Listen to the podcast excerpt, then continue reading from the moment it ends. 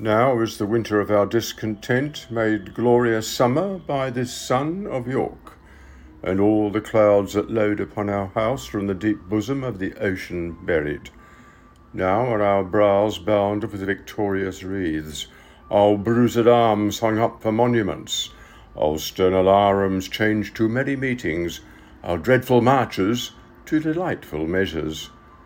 Grim visaged war hath smoothed his wrinkled front, and now, instead of mounting barbed steeds to fright the souls of fearful adversaries, he capers nimbly in a lady's chamber to the lascivious pleasing of a lute.